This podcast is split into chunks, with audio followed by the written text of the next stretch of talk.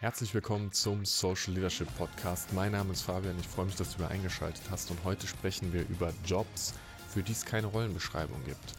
Für die Menschen, die sich immer wieder fragen, wo passe ich so genau richtig rein? Und ich möchte dich ein bisschen mit auf meine eigene Geschichte nehmen und auch, wie ich das Thema von Jobs heute in der vor allem agilen Zeit immer wieder sehe. Ich bin in Gesprächen mit jungen Menschen und die fragen manchmal, was machst du so genau? Und dann kann ich immer sagen, ich kann es dir gar nicht so genau sagen, weil es gibt verschiedene Rollen, die ich ausfülle und es gibt Rollen, in denen ich bin, die gar keinen richtigen Namen haben. Und ich finde, in jeder Organisation gibt es immer wieder Menschen, die sich ihren eigenen Raum schaffen und anfangen zu wirken und du kannst gar nicht so genau sagen, wie die zugeordnet sind. Lass uns dafür mal ein bisschen klassisch gehen. Normalerweise, wenn du einen Job hast, dann ist relativ klar, was für ein Anforderungsprofil dieser Job und diese Rolle hat.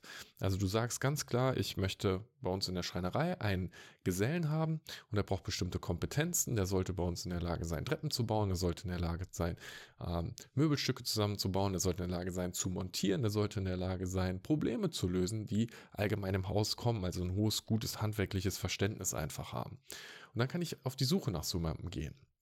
Es gibt genauso aber auch Tischler oder Gesellen, da sagst du, dein Hauptjob ist Fenster zu bauen. Dein Hauptjob ist Denkmalschutz zum Beispiel. Du hast bestimmte Spezialisierung und dann kannst du eine Rolle in ihren Kompetenzen und den notwendigen Fähigkeiten und Erfahrungen auch definieren und beschreiben. Dann ist relativ klar, was dieser Mensch denn tun soll oder wie dieser Mensch auch ja, wie dieser Mensch ausschauen sollte von seinem Rollenprofil. Und die meisten von uns passen schon in so eine Schublade rein in einer gewissen Art und Weise, weil die meisten Jobs auch so eine Schublade haben. Ich würde mir schwer tun, mich in eine Schublade reinzusetzen, weil ich auf der einen Seite, und das passiert häufiger in diesen agilen Umfeldern, in denen wir uns heute bewegen, in diesen New Work-Kontexten, wo du Leute hast, die halt verstehen, da gibt es ein bestimmtes Ziel und ich möchte dieses Ziel erreichen mit der Gruppe von Menschen, mit denen ich mich umgebe. Und jetzt mache ich die Dinge, die notwendig sind, um dahin zu kommen.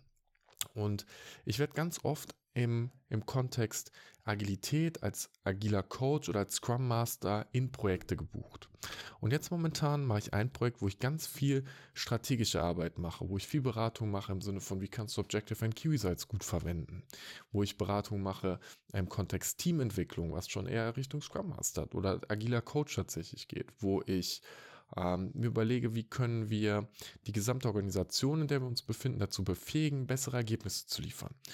Und wenn ich jetzt meine Rolle originär beschreiben könnte, müsste, dann würde ich fast sagen, naja, ich bin eine Führungskraft. Ich bin dafür verantwortlich, den Raum zu schaffen, in dem andere wachsen können. Ich bin aber in dem Kontext keine Führungskraft. Ich habe keine disziplinarische Verantwortung. Ich bin nicht im, in der Hierarchie im Kessel irgendwo aufgesetzt, sondern ich bin Berater. Und hier hat sich bei mir im Verständnis irgendwann was getan. Wenn es Probleme und Herausforderungen gibt, dann finde ich Lösungen. Und dann helfe ich den Menschen, die in meinem Umfeld sind, dabei, diese Lösung umzusetzen. Oder ich löse es halt einfach selbst. Und das heißt, wenn ich mich mal auch ein bisschen meine jüngere Zeit zurücksetze, als mit Mitte 20 noch bei der Deutschen Bahn eingestellt war, da wäre die Shop-Beschreibung, die am meisten für mich gepasst hätte, Troubleshooter gewesen.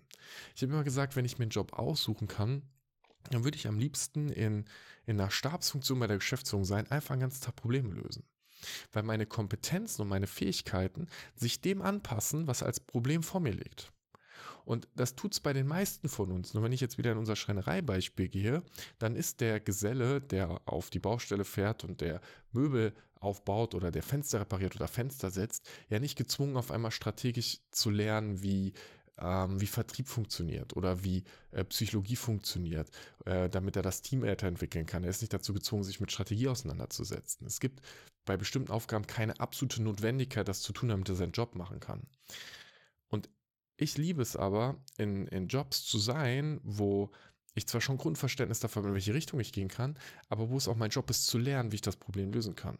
Weil ich meine Neugier nach Wissen damit befriedigen kann, weil ich dann einfach neue Bücher lesen kann, weil ich mir neue ähm, Fortbildungen anschauen kann, weil ich mich verbessern kann.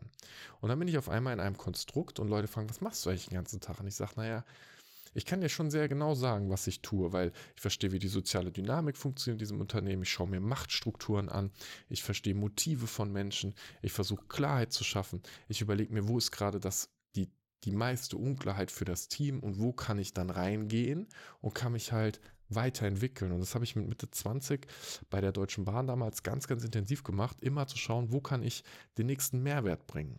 Und damit du so eine Rolle haben kannst, musst du natürlich ein bestimmter Typ Mensch sein und Bock haben, so zu arbeiten. Und ich glaube, die wenigsten von uns ähm, also die, die meisten von uns sind happy, wenn sie eine klare Rolle, eine klare Aufgabe haben, die erledigen können.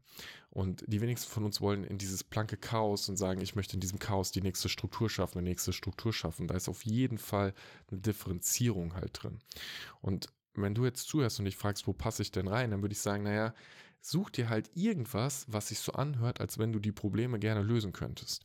Ich war am Anfang Business Analyst, ich war später Business Consultant. Ich habe mich mit äh, Anforderungsmanagement, Requirements Engineering auseinandergesetzt, mit Themen, die, die schon interessant für mich waren. Also wo die Frage war, wie kann ich ein Produkt zum Beispiel entwickeln?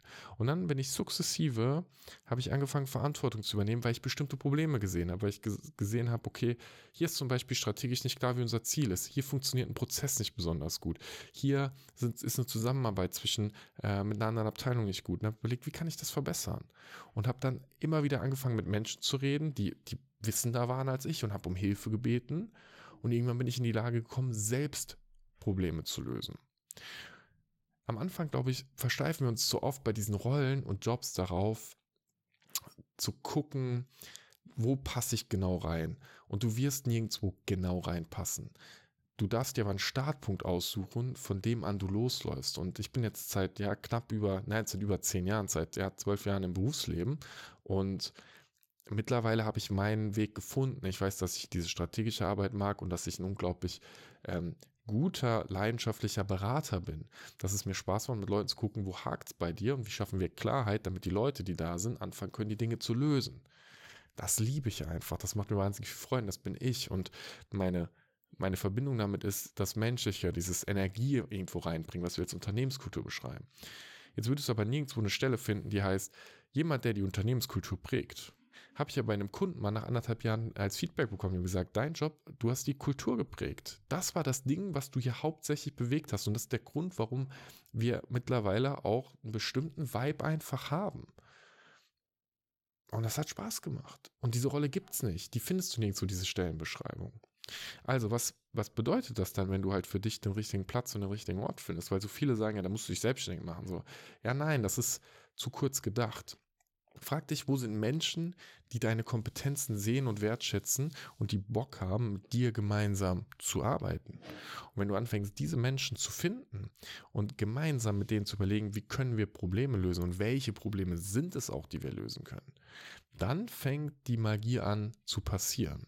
Und dann kreierst du deine eigene Rolle. Weil diese Rollen, die nicht existieren, ne? dieses, diesen, dieses neue Verständnis von Führung, das ist schwer greifbar. Ja, wir wissen, dass wir Führungskräfte brauchen, die bestimmte Sachen erledigen, aber es gibt immer wieder in jedem Unternehmen ein, ein Lack of Commitment, ein Lack of ähm, auch Verantwortung, wo Leute nicht bereit sind, in bestimmte Rollen reinzutreten und wo du einfach überlegen kannst, wie kann ich gemeinsam mit jemandem ein gutes Team bilden, um, um mit den Kompetenzen, die wir zusammen haben, was zu erreichen. Weil dieses Einzelkämpfertum im Sinne von, ich gehe hin ich gucke, dass ich der Coolste bin, das macht am Ende vom Tag zumindest mir keinen Spaß.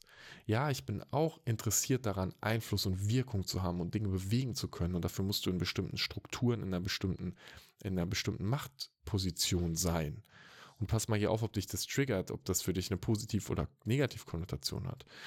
In dem Moment, wo ich eine bestimmte Position habe oder eine bestimmte Wirkung habe und Einfluss habe, kann ich natürlich für ganz viele Menschen Dinge zum Positiven bewirken. Kann für Dinge, äh, für Menschen auch Dinge zum Negativen bewirken. Ganz klar, das ist dann deine Entscheidung, für was du deine, deinen Einfluss einsetzen möchtest.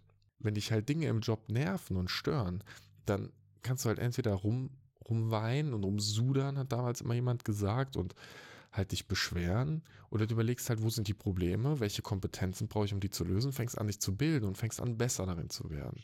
Und dann bist du auf einmal jemand, den Leute gerne im Team haben wollen, weil Leute wissen, dass wenn du da bist, funktioniert es gut.